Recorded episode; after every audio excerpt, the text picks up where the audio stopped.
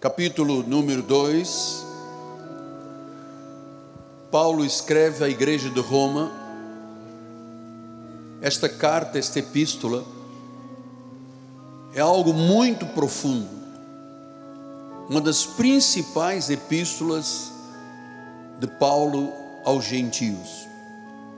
Aqui há muitos mistérios que precisam de ser conhecidos, mas hoje nós vamos tratar do julgamento de Deus. Capítulo 2, versículos 1 a 5.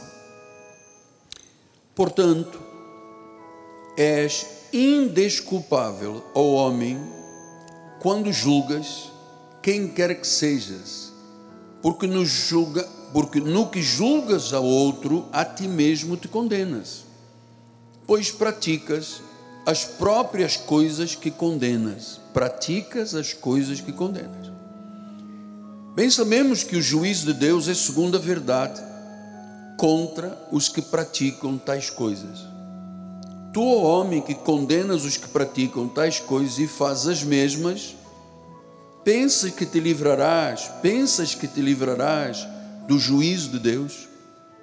Ou desprezas a riqueza da sua bondade e tolerância e longanimidade, ignorando que a bondade de Deus é que te conduz ao arrependimento? Mas segundo a tua dureza e coração impenitente, acumulas contra ti mesmo ira para o dia da ira e da revelação do justo juízo de Deus. Que esta palavra abençoe todos os corações. Abra o seu coração, fique em paz. Este altar é um altar de orientação, de ensino, de exposição das verdades de Deus. A minha função como pastor é expor as verdades de Deus para que todos nós possamos nos adequar a estas verdades e vivermos por cabeça na plenitude da bênção de Deus. Vamos ouvir o Espírito falar.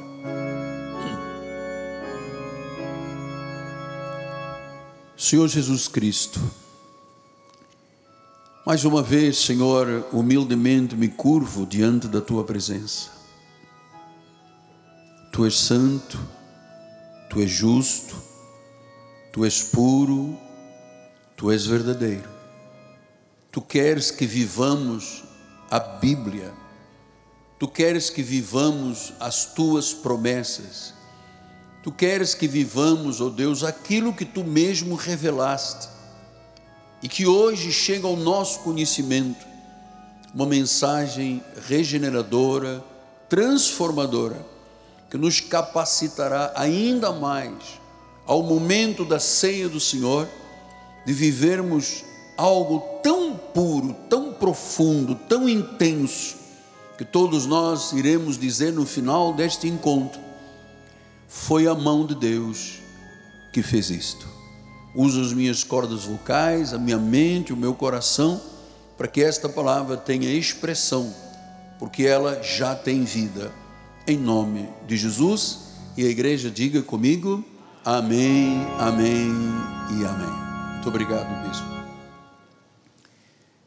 Meus amados irmãos, minha família, santos preciosos, povo escolhido, povo eleito, povo separado, nação santa, propriedade exclusiva de Deus, noiva de Jesus, sem mancha, sem rugas, e sem defeitos, meus filhinhos na fé. Hoje nós vamos estudar o livro de Romanos, em especial no que trata sobre a bondade de Deus e o juízo de Deus. A bondade de Deus e o juízo de Deus. Veja como Paulo disse no versículo 4: Desprezas a riqueza da sua bondade, desprezas a riqueza da sua tolerância, da sua longanimidade, ignorando que a bondade de Deus é que te conduz ao arrependimento. Vamos lembrar uma vez mais o que significa a bondade de Deus. Bondade de Deus é no sentido de benevolência de Deus, generosidade de Deus, misericórdia de Deus, amabilidade de Deus, a bondade amorosa de Deus. Então, este é um atributo de Deus muito importante. Deus possui bondade para com os seus filhos, a igreja de Jesus. Deus é generoso, benevolente, misericordioso, amável com a sua igreja. Então, a sua natureza, a natureza de Deus, é uma natureza misericordiosa e compassiva. E muitas vezes, ele segura, ele segura o julgamento, ele segura o seu juízo, porque ele é um Deus benevolente. Vamos estudar isto um pouquinho mais profundo.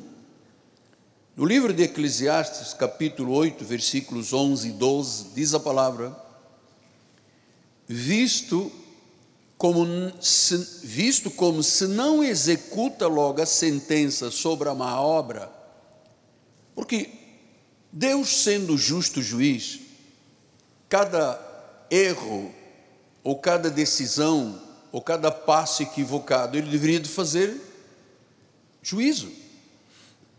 A sua sentença sobre a má obra.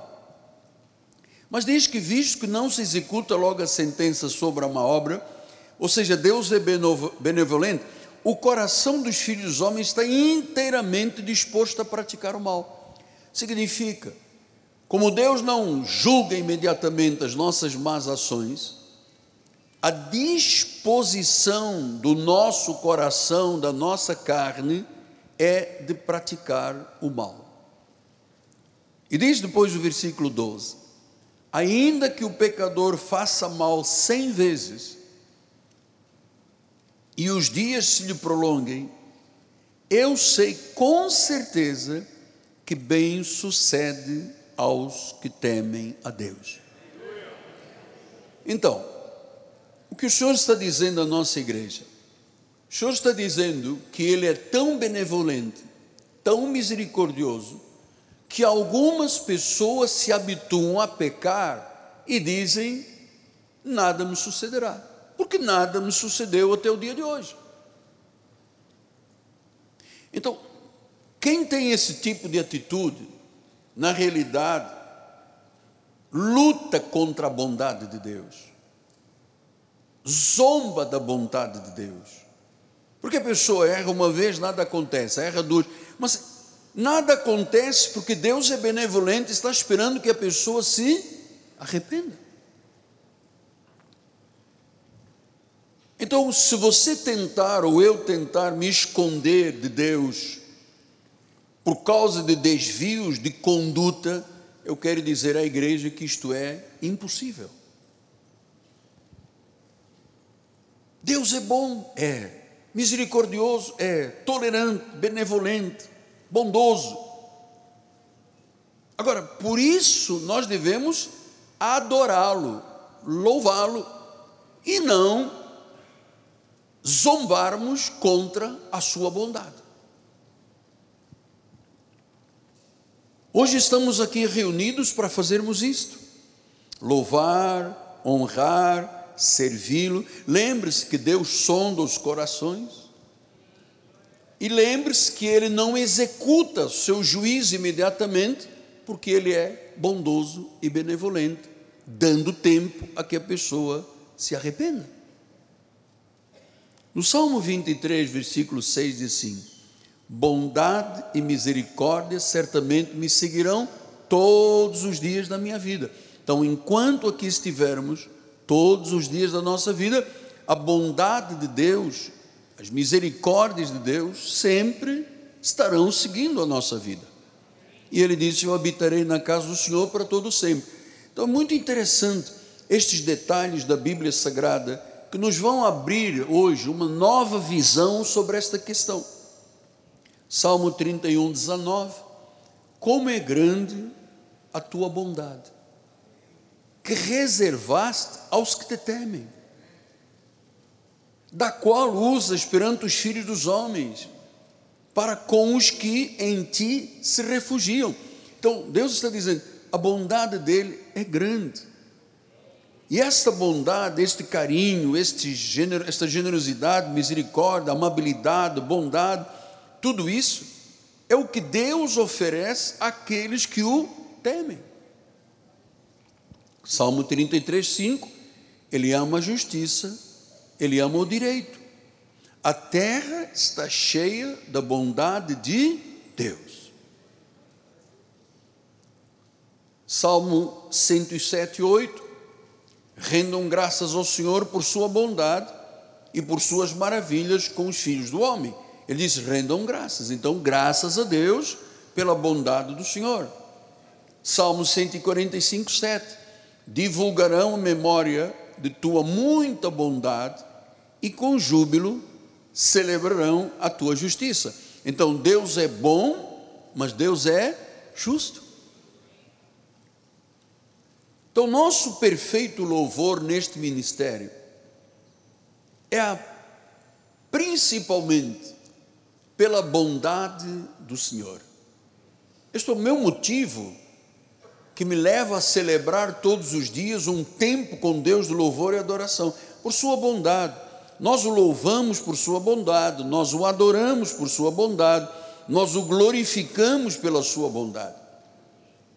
E claro, não podemos nos esconder de Deus.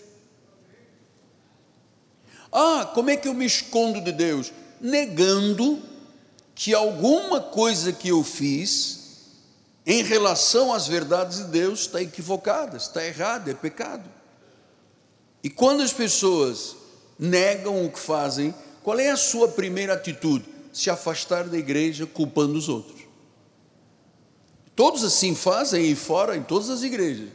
A pessoa errou, mas em vez de dizer eu errei e eu quero me corrigir para estar em paz com Deus e com o irmão ou com alguma situação, a primeira coisa que a pessoa faz é fugir da igreja. Só que foge da igreja, mas não foge de Deus. Então, Romanos 2,4, vamos voltar lá porque isso é importante. Ou desprezas a riqueza da sua bondade, tolerância, longanimidade, são virtudes de Deus, ignorando que a bondade de Deus é que te conduz ao arrependimento. Então, nós não podemos desprezar a bondade de Deus. Nós não podemos ignorar desprezar a bondade de Deus. Veja, quando Paulo escreveu esta carta, no segundo capítulo, ele diz: Não desprezes, não ignores. Havia admoestado a igreja a respeito de algo muito importante que o povo de Roma estava desprezando. Vamos ver isto em Romanos 1, 18, 19, vamos lendo. A ira de Deus se revela no céu contra toda impiedade. Então ele diz: Deus se ira contra impiedade, perversão dos homens que detêm a verdade pela injustiça. Porquanto o que Deus se pode conhecer é manifesto entre eles, porque Deus lhes manifestou. Os atributos invisíveis de Deus, assim como o seu eterno poder, a sua própria divindade, claramente se reconhecem desde o princípio do mundo sendo percebidos por meio das coisas que foram criadas. Por isso, se eu desprezo essa bondade de Deus, diz que tais homens são, por isso, indesculpáveis. Versículo adiante. Porquanto é indesculpável quem, tendo conhecimento de Deus, não o glorificam como Deus, nem lhe deram graças antes se tornaram nulos em seus próprios raciocínios, obscurecendo-lhes o coração insensato. Olha como é o comportamento de uma pessoa que despreza a bondade de Deus.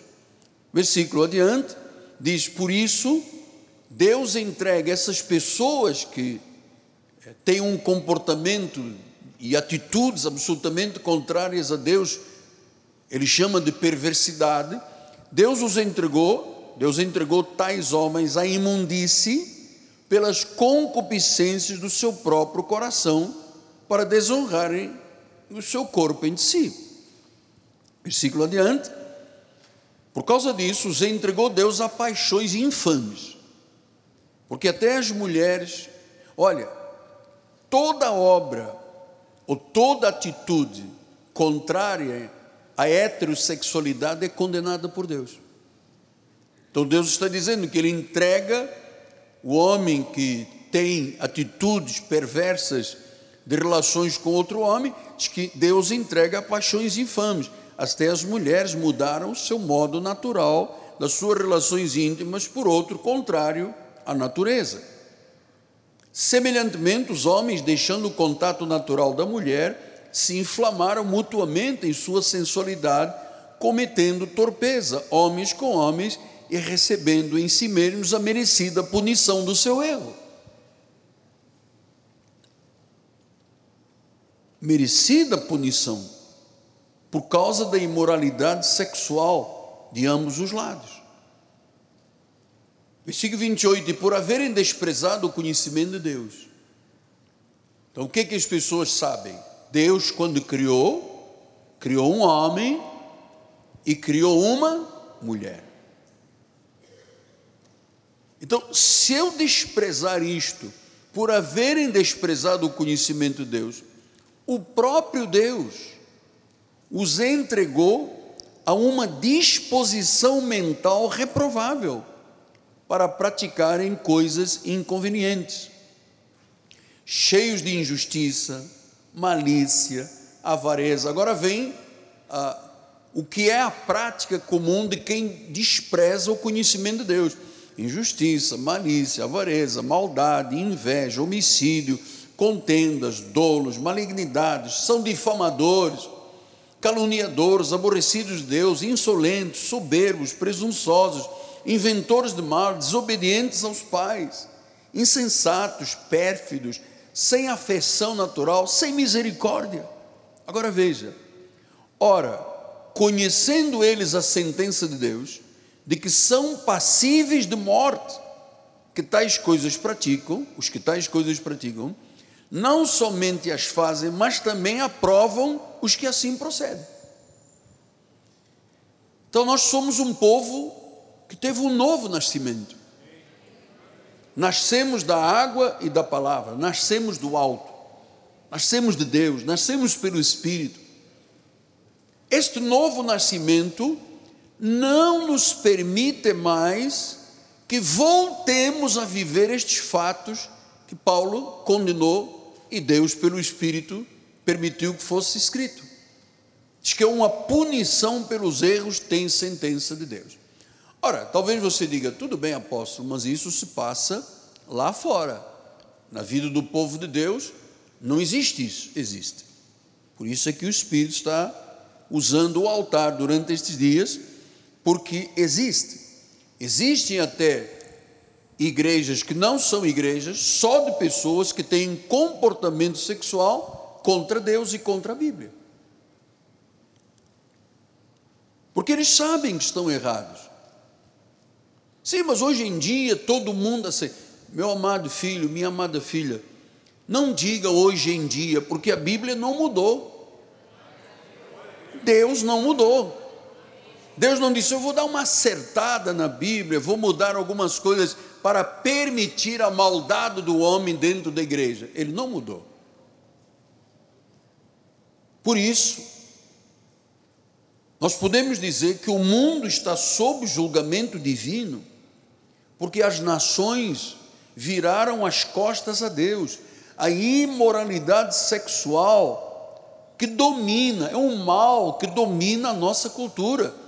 Porque quando você faz uma estatística, diz quantos por cento de pessoas em, vamos lá, 215 milhões, quantas pessoas conhecidas e reconhecidas têm esse tipo de comportamento? 1%, 2% de uma nação inteira. E esse 1 a 2% querem que os outros 213 milhões se curvem e aceitem. Nós não podemos, amar por melhor que seja o meu coração e o teu, nosso coração não é melhor do que Deus. Se Deus condena e diz que é passível de morte, como pode um cristão ter esse tipo de manifestação na sua vida? A imoralidade sexual domina a nossa cultura. E eu vou lhe dizer uma coisa: eu, eu até entendo quando alguém diz, a companheira de fulana de tal faleceu. E não entendo como é que diz assim, a viúva daquela senhora. Não é viúva, ela é companheira. Viúva se fosse um homem com uma mulher. Ah, o viúvo de fulano de tal. Não existe o viúvo de fulano. Homem com homem, mulher com mulher. Não existe essa compatibilidade com o que Deus ensina na sua palavra. Então, a voz cristã, que é uma voz de moral, clama contra a imoralidade em nosso país, contra os abusos, contra as corrupções. As pessoas que vivem assim querem ter todos os direitos iguais aos outros, e os outros que se calem. E eu vou lhe dizer uma coisa, amado: Deus julgará tudo isso. O mundo corrupto, pagão e imoral está debaixo de julgamento diário de Deus. Agora, agora vem um importante para nós que somos do Senhor, que nascemos de Deus, que fomos transformados em mais semelhança dele, temos um chamado, temos um dom na nossa vida. Agora é para nós o que Paulo ensina. O cristão que julga tudo isso, que diz que isso tudo está errado, e depois pratica as mesmas coisas, não estou falando só da questão sexual, estou falando tudo que você leu aqui comigo, uma lista de atitudes pouco virtuosas ou nenhuma virtude existe, pelo contrário, são ofensas a Deus.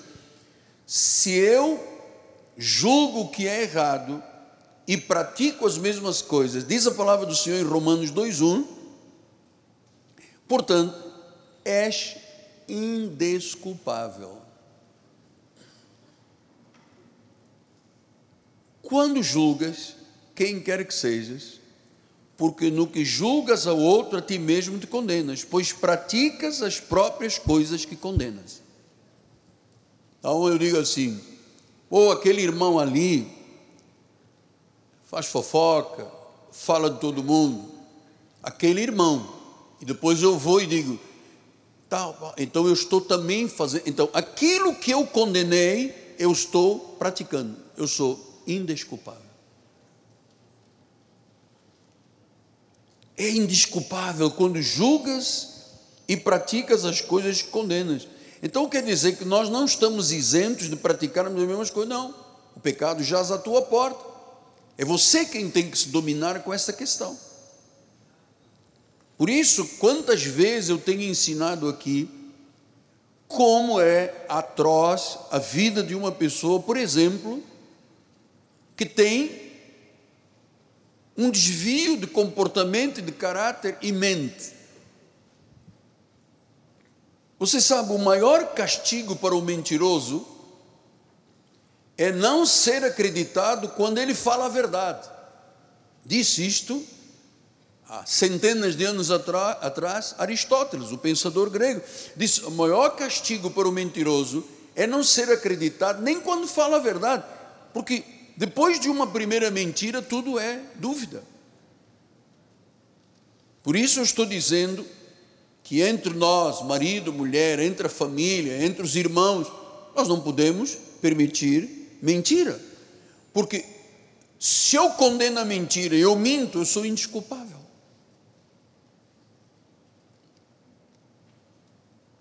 Mas há pessoas que têm uma facilidade, porque mentir tem duas implicações fortes. Uma é espiritual, que o pai da mentira é o diabo, e outra é um fenômeno sociológico, porque a pessoa mente, depois tem que mentir do dia anterior, depois mente, depois vai mentindo, e até que as tantas, a pessoa não consegue coadunar a sua vida com verdade e mentira.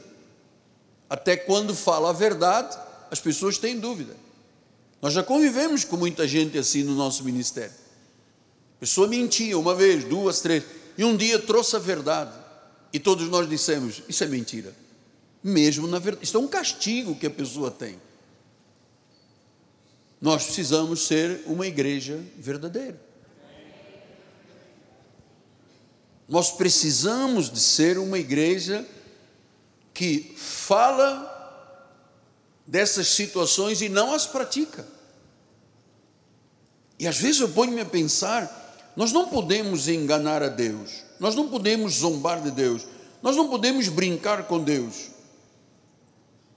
praticando as coisas que condenamos. Se eu condeno à luz da Bíblia uma coisa que Deus condena, eu não posso praticar, porque senão eu sou indesculpável. O que que acontece? Vem o que, bispo? Expectação de juízo e de fogo. E só aquela pessoa que assume e diz: Eu errei, eu menti, eu murmurei, eu não fui honesto. Só esta pessoa é realmente perdoada por Deus. A pessoa fez alguma situação, praticou alguma coisa com outra pessoa da igreja, tem que procurar reparar os erros.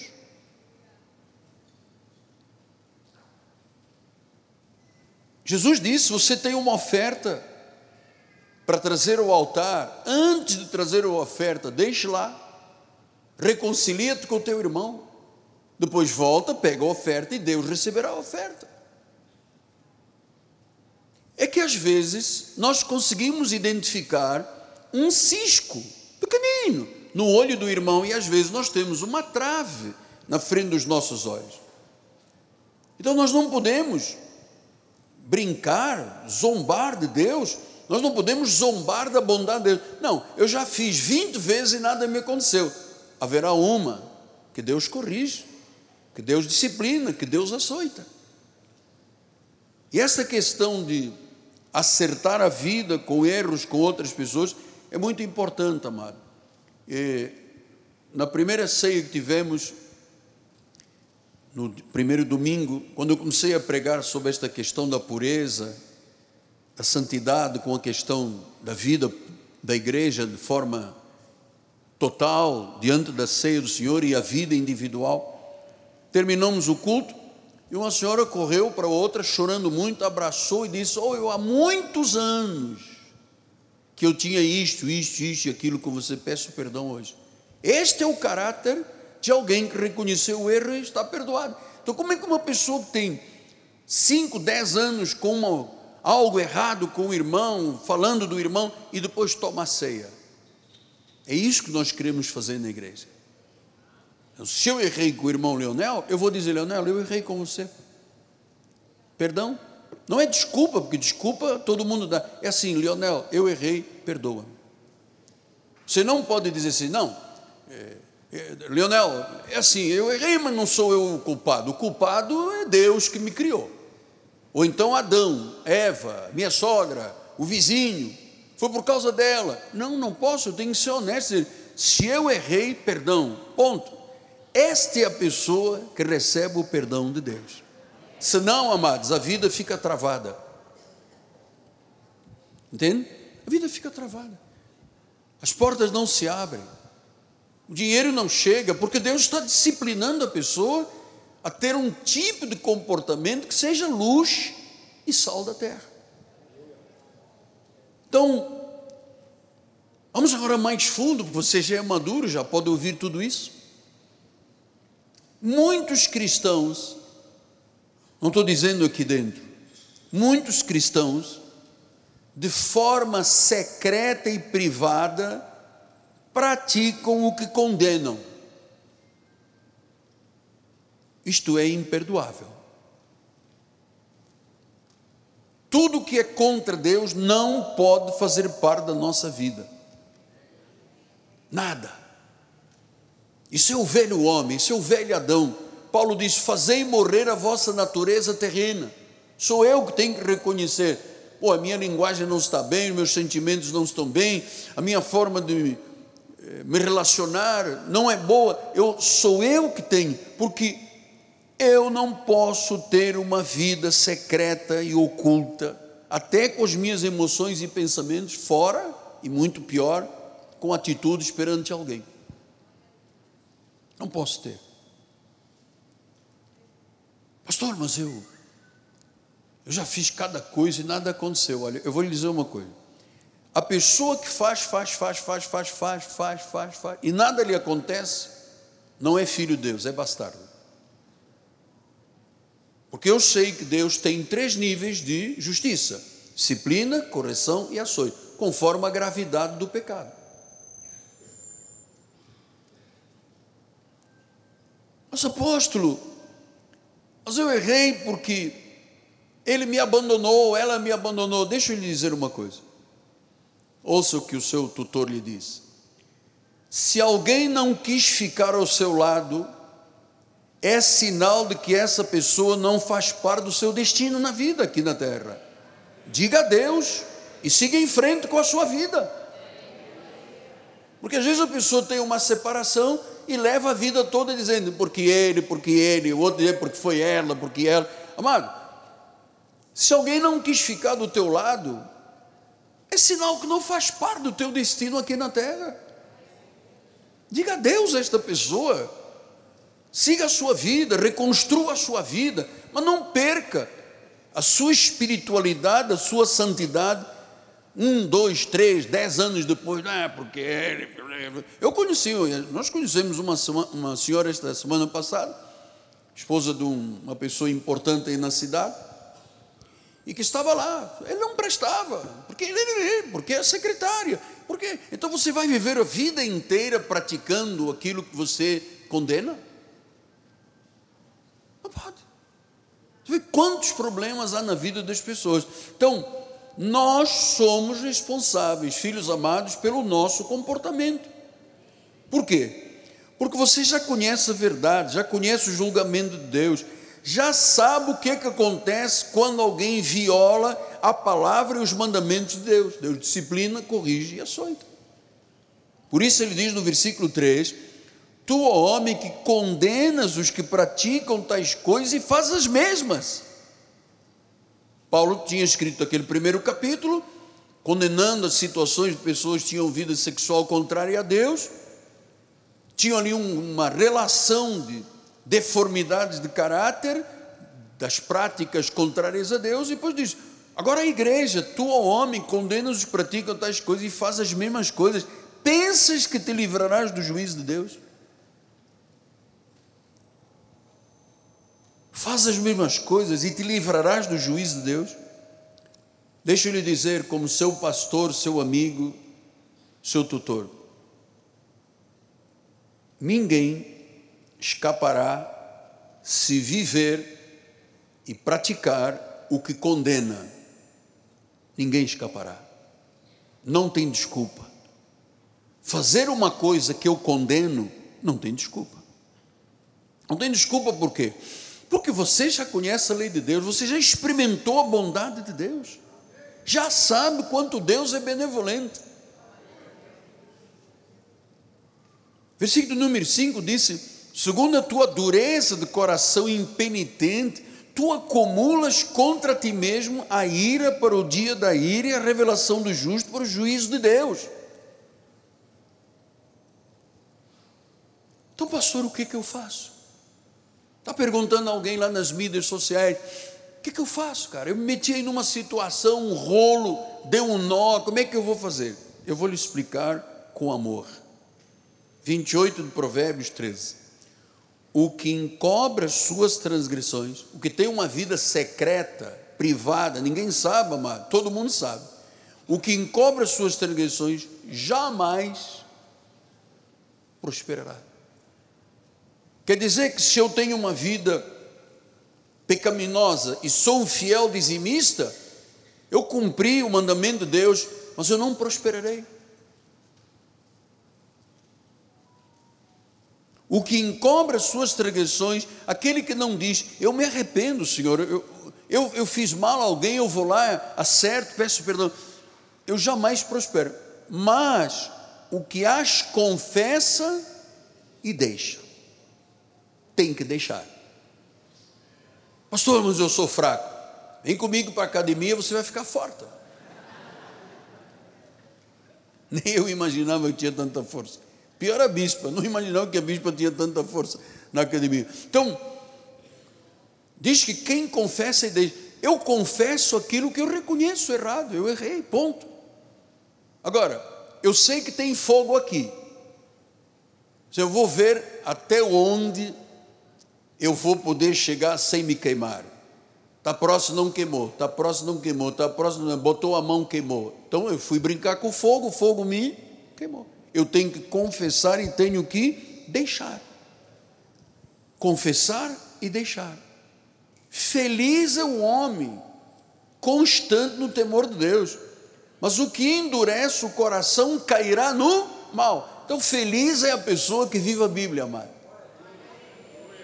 Você poder olhar para o teu marido, para a tua esposa em paz, os teus filhos te olham e dizem: Poxa, meu pai é maravilhoso, minha mãe é maravilhosa. Isso é muito importante, é a vida, porque nós seremos indesculpáveis se nós pregamos uma coisa e vivermos outra, e, e, e, e condenamos uma coisa e depois praticamos a mesma coisa. Tem que deixar. 29, 1 de Provérbios diz: O homem que muitas vezes repreendido, olha aí, olha, Olha aí, olha aí, vovô. O homem que muitas vezes repreendido endurece a cerviz, é aquele que Deus já repreendeu pela mensagem, já criou situações que deixaram a vida pequena, já. Mas se eu endurecer a cerviz muitas ah, aí vem a benevolência de Deus. Deus permite para que você se arrependa, mas eu faço outra vez. Deus permite, Deus permite. Mas há um momento que eu sou quebrantado e não há mais cura. Vem o juízo de Deus. Isso é maravilhoso pensar. Tem que deixar. Tem que deixar a idolatria, a murmuração, a fofoca. Tem que deixar. Tudo que Deus aborrece e abomina tem que deixar. Rebeldia, insubmissão, blasfêmios, palavras obscenas, maltrato da família, tem que deixar.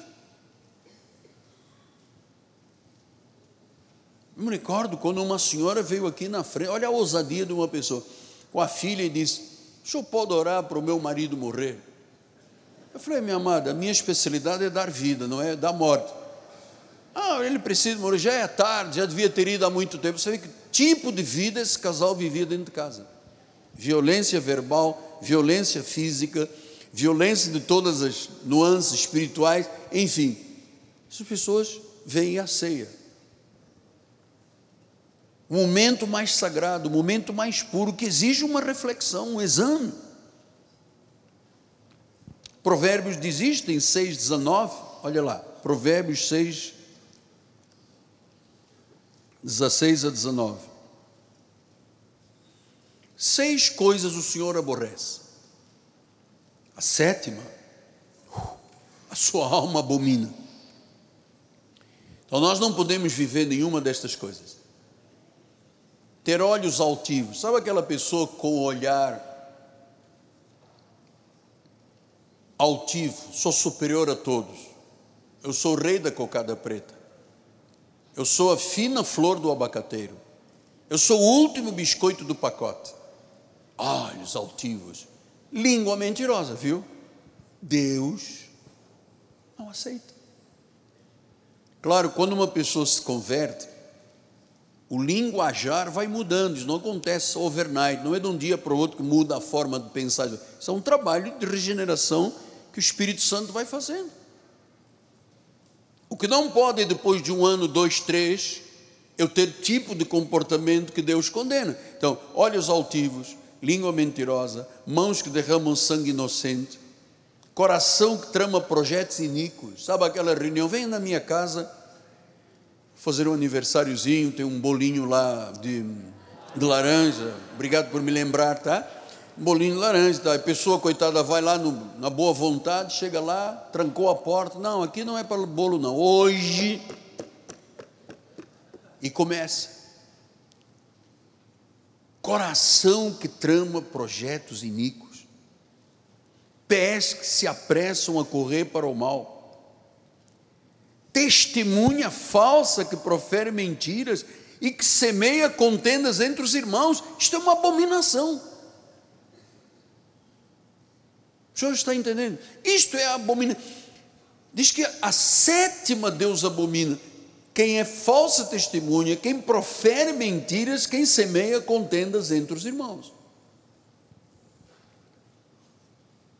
Há mais ou menos uns quatro, cinco meses atrás, uma irmã me procurou e disse: Poxa, eu estava aguardando o culto, tinha umas quatro, cinco senhoras atrás de mim e só estavam falando mal do apóstolo.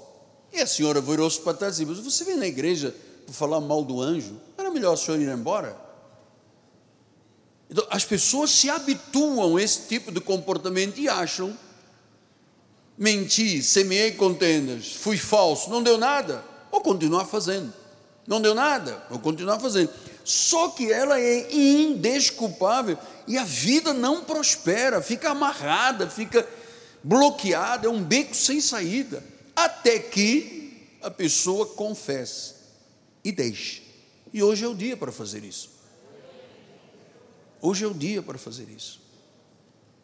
Confessa e deixa. Porque tem coisa que Deus aborrece e abomina. Diz que Deus, quando vê uma pessoa evangélica, cristã, falso testemunho, mentiroso, semear contendas entre os irmãos, amado. Eu vou dizer, como dizia a minha vovó portuguesa: está escrito. Eu tenho que ter muito cuidado com isso. Até no trato, quando um, uma esposa quer um gabinete pastoral, tempo que eu dava das nove da manhã às três da madrugada, chegava e, ah, meu marido é isto, isto e aquilo, posso chamar o seu marido? Não, não, não quero, quero. Não, não, eu só posso dizer à senhora algo se o seu marido estiver aqui para falar da parte dele.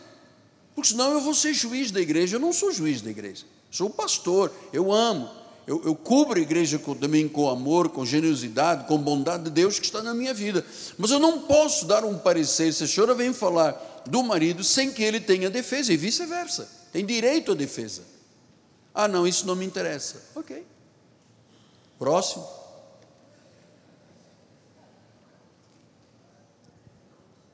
Primeiro de Pedro 3,10 diz isso. Pois quem quer amar a vida e ver, ver dias felizes. Olha, eu quero amar a vida e viver dias felizes. Diga assim: eu quero amar a vida e eu quero ter dias felizes.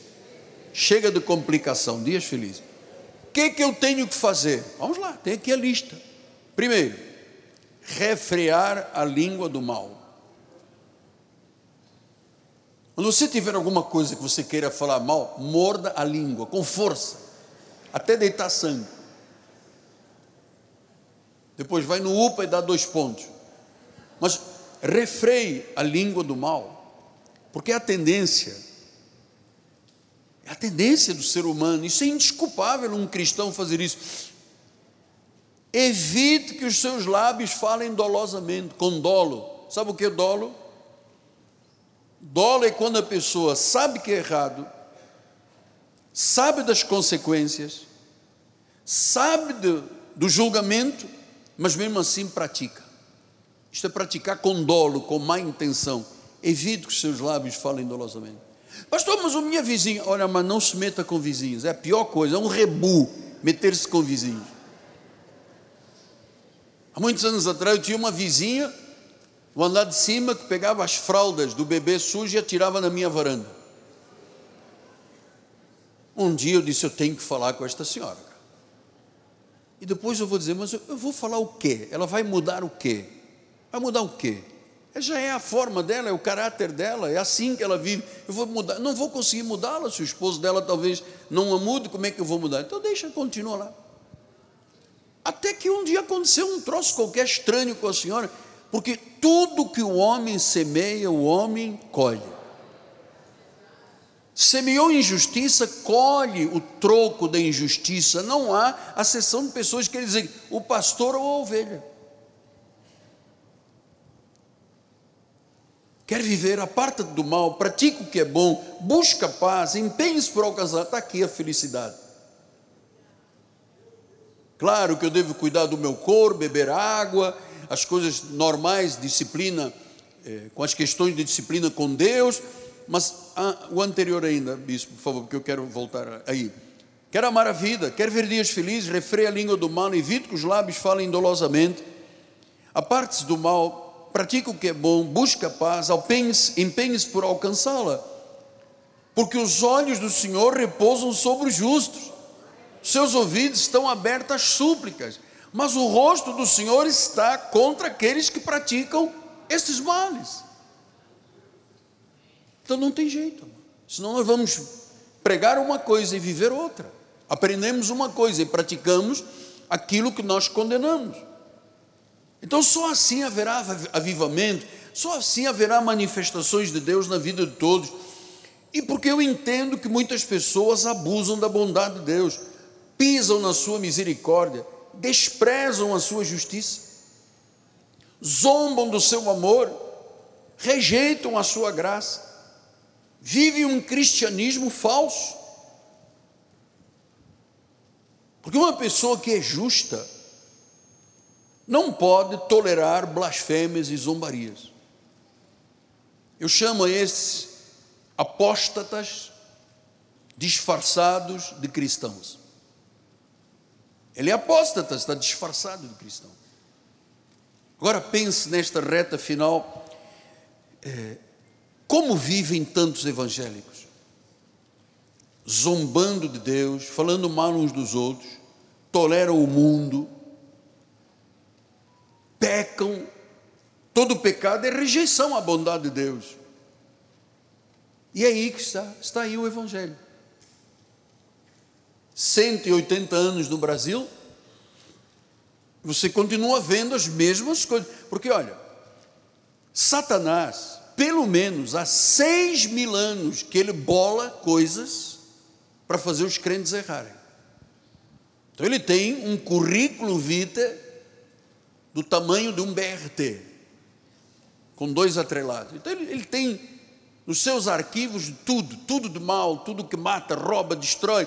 Então ele joga, olha, aquele ali tem aquela fraqueza, eu vou jogar.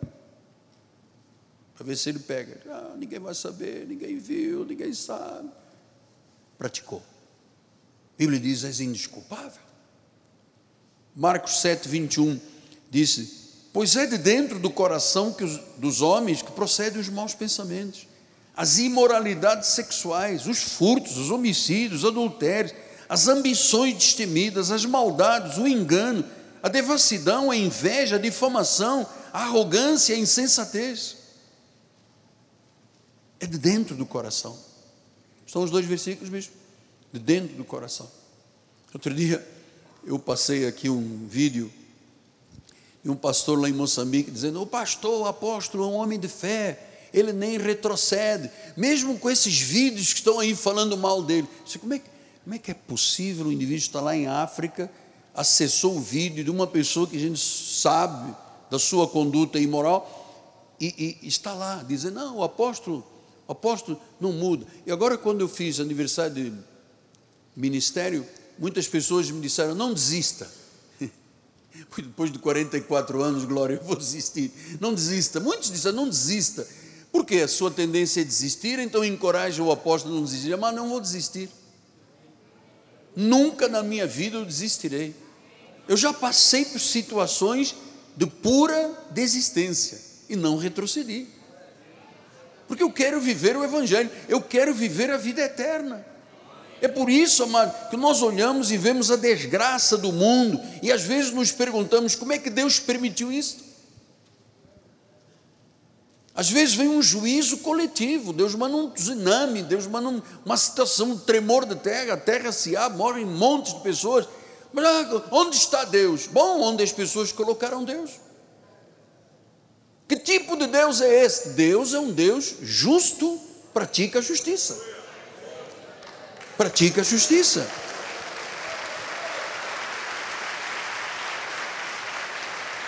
E nós temos visto o julgamento de Deus, porque aqueles que perecem nesses desastres, alguns não teriam culpa, mas a verdade é que o salário do pecado é a morte. Paulo disse isto ainda em Romanos 2,5, ele diz, segundo a tua dureza do coração. Mas deixa, deixa eu ainda tenho cinco minutos. Deixa eu falar com os maridos e com as esposas, que a mim me dói muito.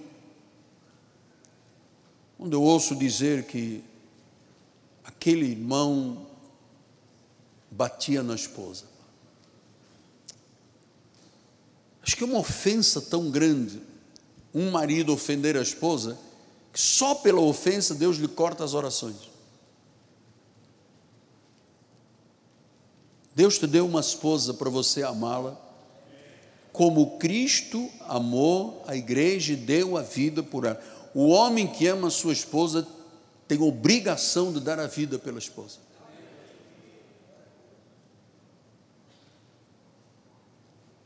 Estava falando com uma das nossas bispos, ela disse: Apóstolo, Deus me deu tudo. Deus me deu um marido que é um cavalheiro gentil, filhos bonitos, bons, saudáveis, uma casa, eu tenho tudo.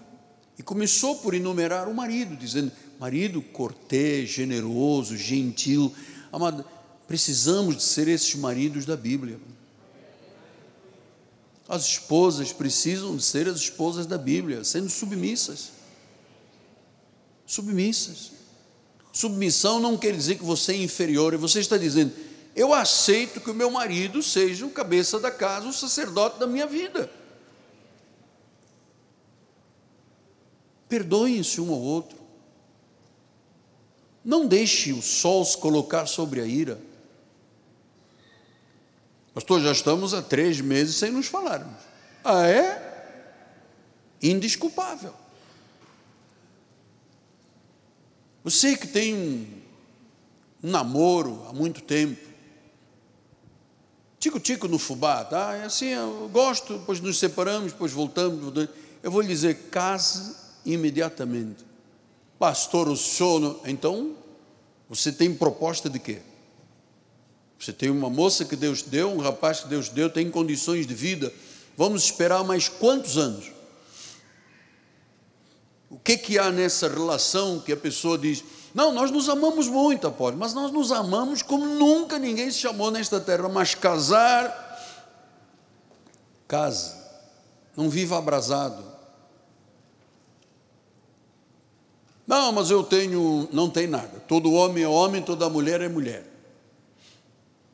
O que eu estou dizendo é que uma relação de 5, 6, 7, 8 anos de namoro, mano, tem que ter casamento. Tem que ter casamento no Senhor. Eu vou lhe dizer também com muito carinho, eu entendo, se uma pessoa é consagrada aqui na igreja, veio aqui uma família, ah, o senhor consagrou os filhos, ótimo. Fui salvo na igreja, fui transformado na igreja, cresci espiritualmente, constituí família, sou uma pessoa ligada à igreja. Vou casar, não, não vou casar aqui, não, vou casar lá no buffet da rua Rocha Miranda. Não, é assim: casamento é na igreja. Você foi salvo na igreja. Não me peça para fazer casamentos fora da igreja. Casamento é na igreja. Ah, mas na igreja é caro. É caro o quê? botar dez empregados para trabalhar, ar-condicionado, capela, tudo bonito, salão de festas com ar-condicionado, quero o que melhor do que isso que nós temos excelência? Não, mas aqui cobra mil reais, e o buffet cobra, não, o buffet cobra 40, mas é, nós fazemos um esforço, mas para a igreja não. Casas, falo com um dos nossos bispos, acerta a sua vida, pastor, nós já somos marido e mulher na prática, mas eu, eu, eu não quero casar porque eu tenho uma alergia ao ouro. Ponha um negócio de plástico no dedo. Sei lá, um elástico desse, sei de quê. Mas, ah, porque eu não, eu não gosto de ouro que faz uma alergiazinha e depois quando eu levanto todo mundo sabe que eu sou casado. É isso mesmo que eu quero que todo mundo saiba que você é casado. Não, mas casamento não é no papel. É sim, dai a César o que é de César e a Deus o que é de Deus. É no papel, sim. Paulo disse isso, casamento no Senhor. Mas às vezes, pela dureza do coração impenitente, a pessoa está acumulando para si mesma a ira, o dia da ira, da revelação do juízo. Amado, eu não quero nunca que Deus pese um dedo na minha vida. Não quero.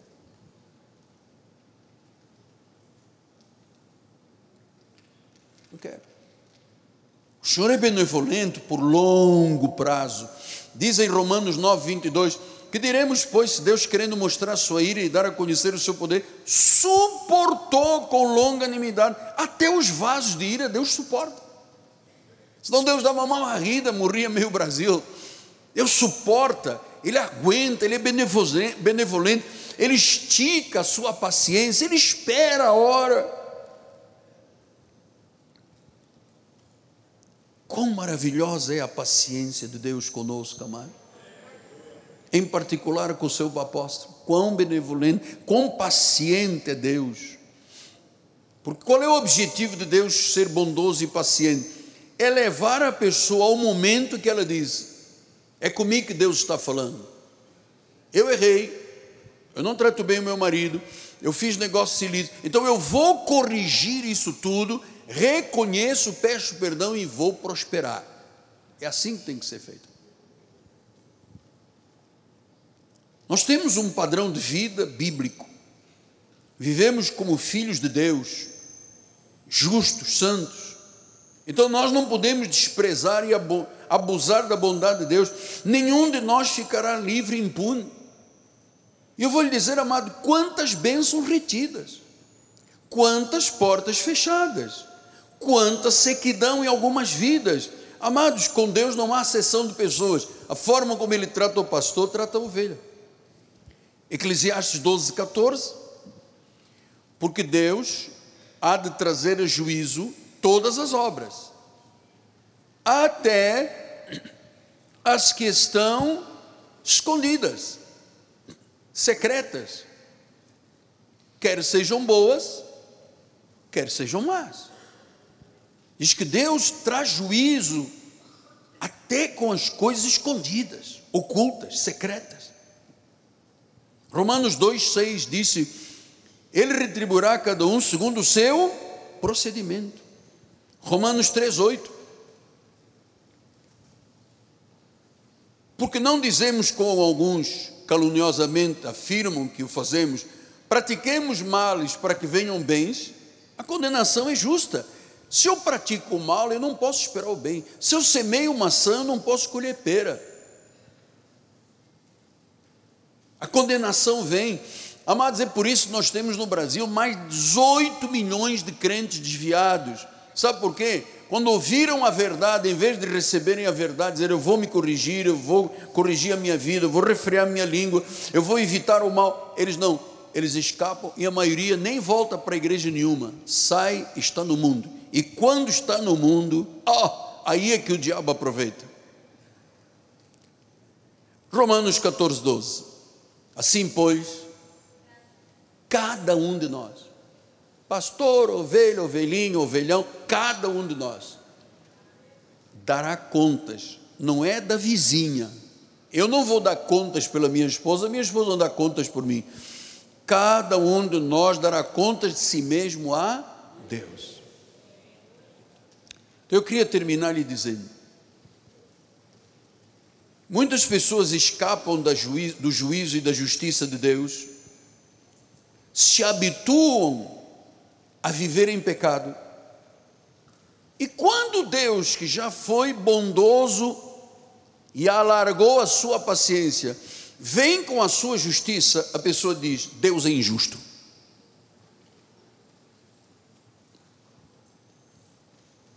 Eu acredito que há um tempo que a paciência de Deus diz basta. Pastor, desde a ceia o Senhor está trazendo assuntos muito fortes. Amado, se você não ouvir estas coisas na igreja, você não ouvirá em nenhum lugar do mundo. Que o mundo está aí todo corrupto, imoral, pecaminoso. É aqui. Eu faço isso com muita mansidão, com carinho, com amor, porque eu estou falando para o Senhor, estou falando para mim. A espada é de dois gumes, ela corta para ir, corta para cá. Aquele que se arrepende e deixa. Eu sei que às vezes é difícil deixar. Que às vezes são anos nessa luta. Uma mentirinha aqui, uma mentira. Ah, pastor, mas as minhas mentiras são mentiras santas. Eu faço uma cruzinha. Não é mentira santa. Mentira é mentira. O pai da mentira é o diabo. Pastor, mas foi só uma mentirinha. Não, mentirinha ou mentirou não é o mesmo peso para Deus. É indesculpável. A não ser que a pessoa diga, na reflexão da ceia, no seu exame, examinai-vos a vós mesmos para ver se realmente vocês estão na fé. Ou será que vocês já estão reprovados? Eu sei que você ama esta igreja, você está aqui, porque eu lhe ensinei a amar a palavra, amar a Deus, e lhe ensinei a amar a pureza da igreja, a santidade da igreja, e você ama por isso.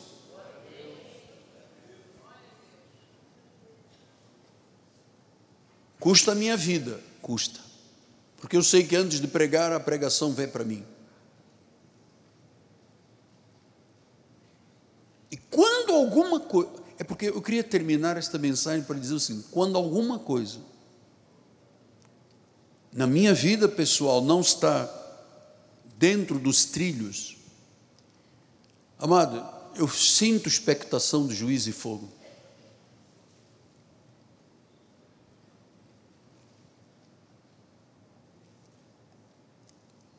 Sinto quando Deus diz: se você condena uma situação, não pratica. Eu sou pregadora, pregador da palavra, 48 anos, pastor 44. Neste período de 44 anos, quatro vezes eu não vim à igreja no domingo, é, porque eu decidi não vir. Não é porque eu tenho ter uma folga para me preparar. Não, no passado, quatro vezes eu não vim, porque eu não me sentia moralmente em condições de estar no altar. Porque eu não quero morrer neste altar.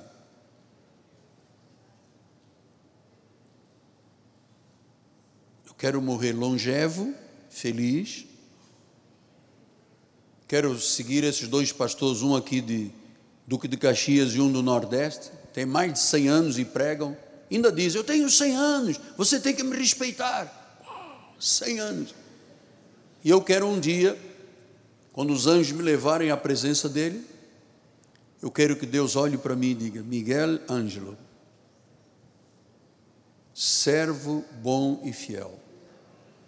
Foste fiel no pouco, sobre o muito te colocarei. Entre, aqui um abraço.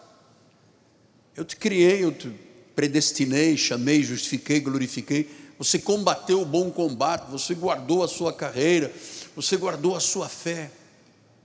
Agora você tem um galardão. Um galardão. Eu sei que esse galardão de Deus não é só na vida eterna, porque aí tem que começar aqui. Nesta vida, eu sei o quanto Deus me ama e ama você, amado. Eu sei quanto Deus é paciente conosco, benevolente, bondoso, e o nosso ministério não tem perfil, não tem, de zombar da bondade de Deus. Aliás, quem não se sente bem com estas verdades não consegue ficar na igreja. Não consegue.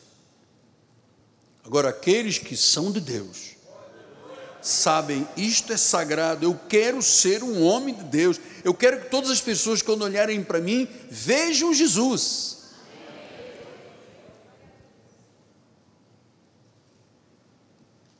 Senão seríamos indesculpáveis. Senhor Jesus Cristo.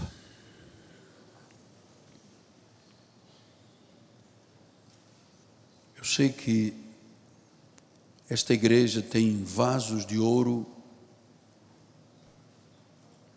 vasos de honra. Esta igreja conhece a verdade. No nosso meio não há coração duro e impenitente. Nosso coração é livre, é puro. Foi circuncidado com a palavra.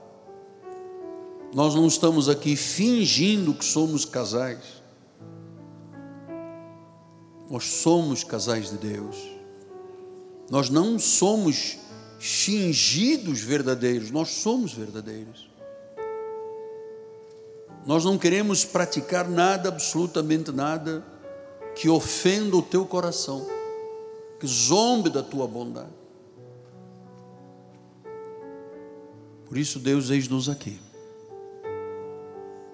Daqui a pouco estaremos celebrando a mesa do Senhor. E precisamos de estar em paz com Deus e com o próximo. Queremos estar em paz com Deus e com o próximo. Queremos viver os benefícios do Senhor. Tu prometes, Pai, que na tua palavra, que esse corpo, esse sangue derramado na cruz, nos trazem benefícios eternos. nos trazem uma paz, uma alegria de vida. Nos trazem um dom supremo. A vida verdadeira. Porque queremos viver a palavra da cruz, que é loucura para os que se perdem mas para nós que somos salvos, é o poder de Deus na nossa vida. É o poder de Deus. Glória a Deus.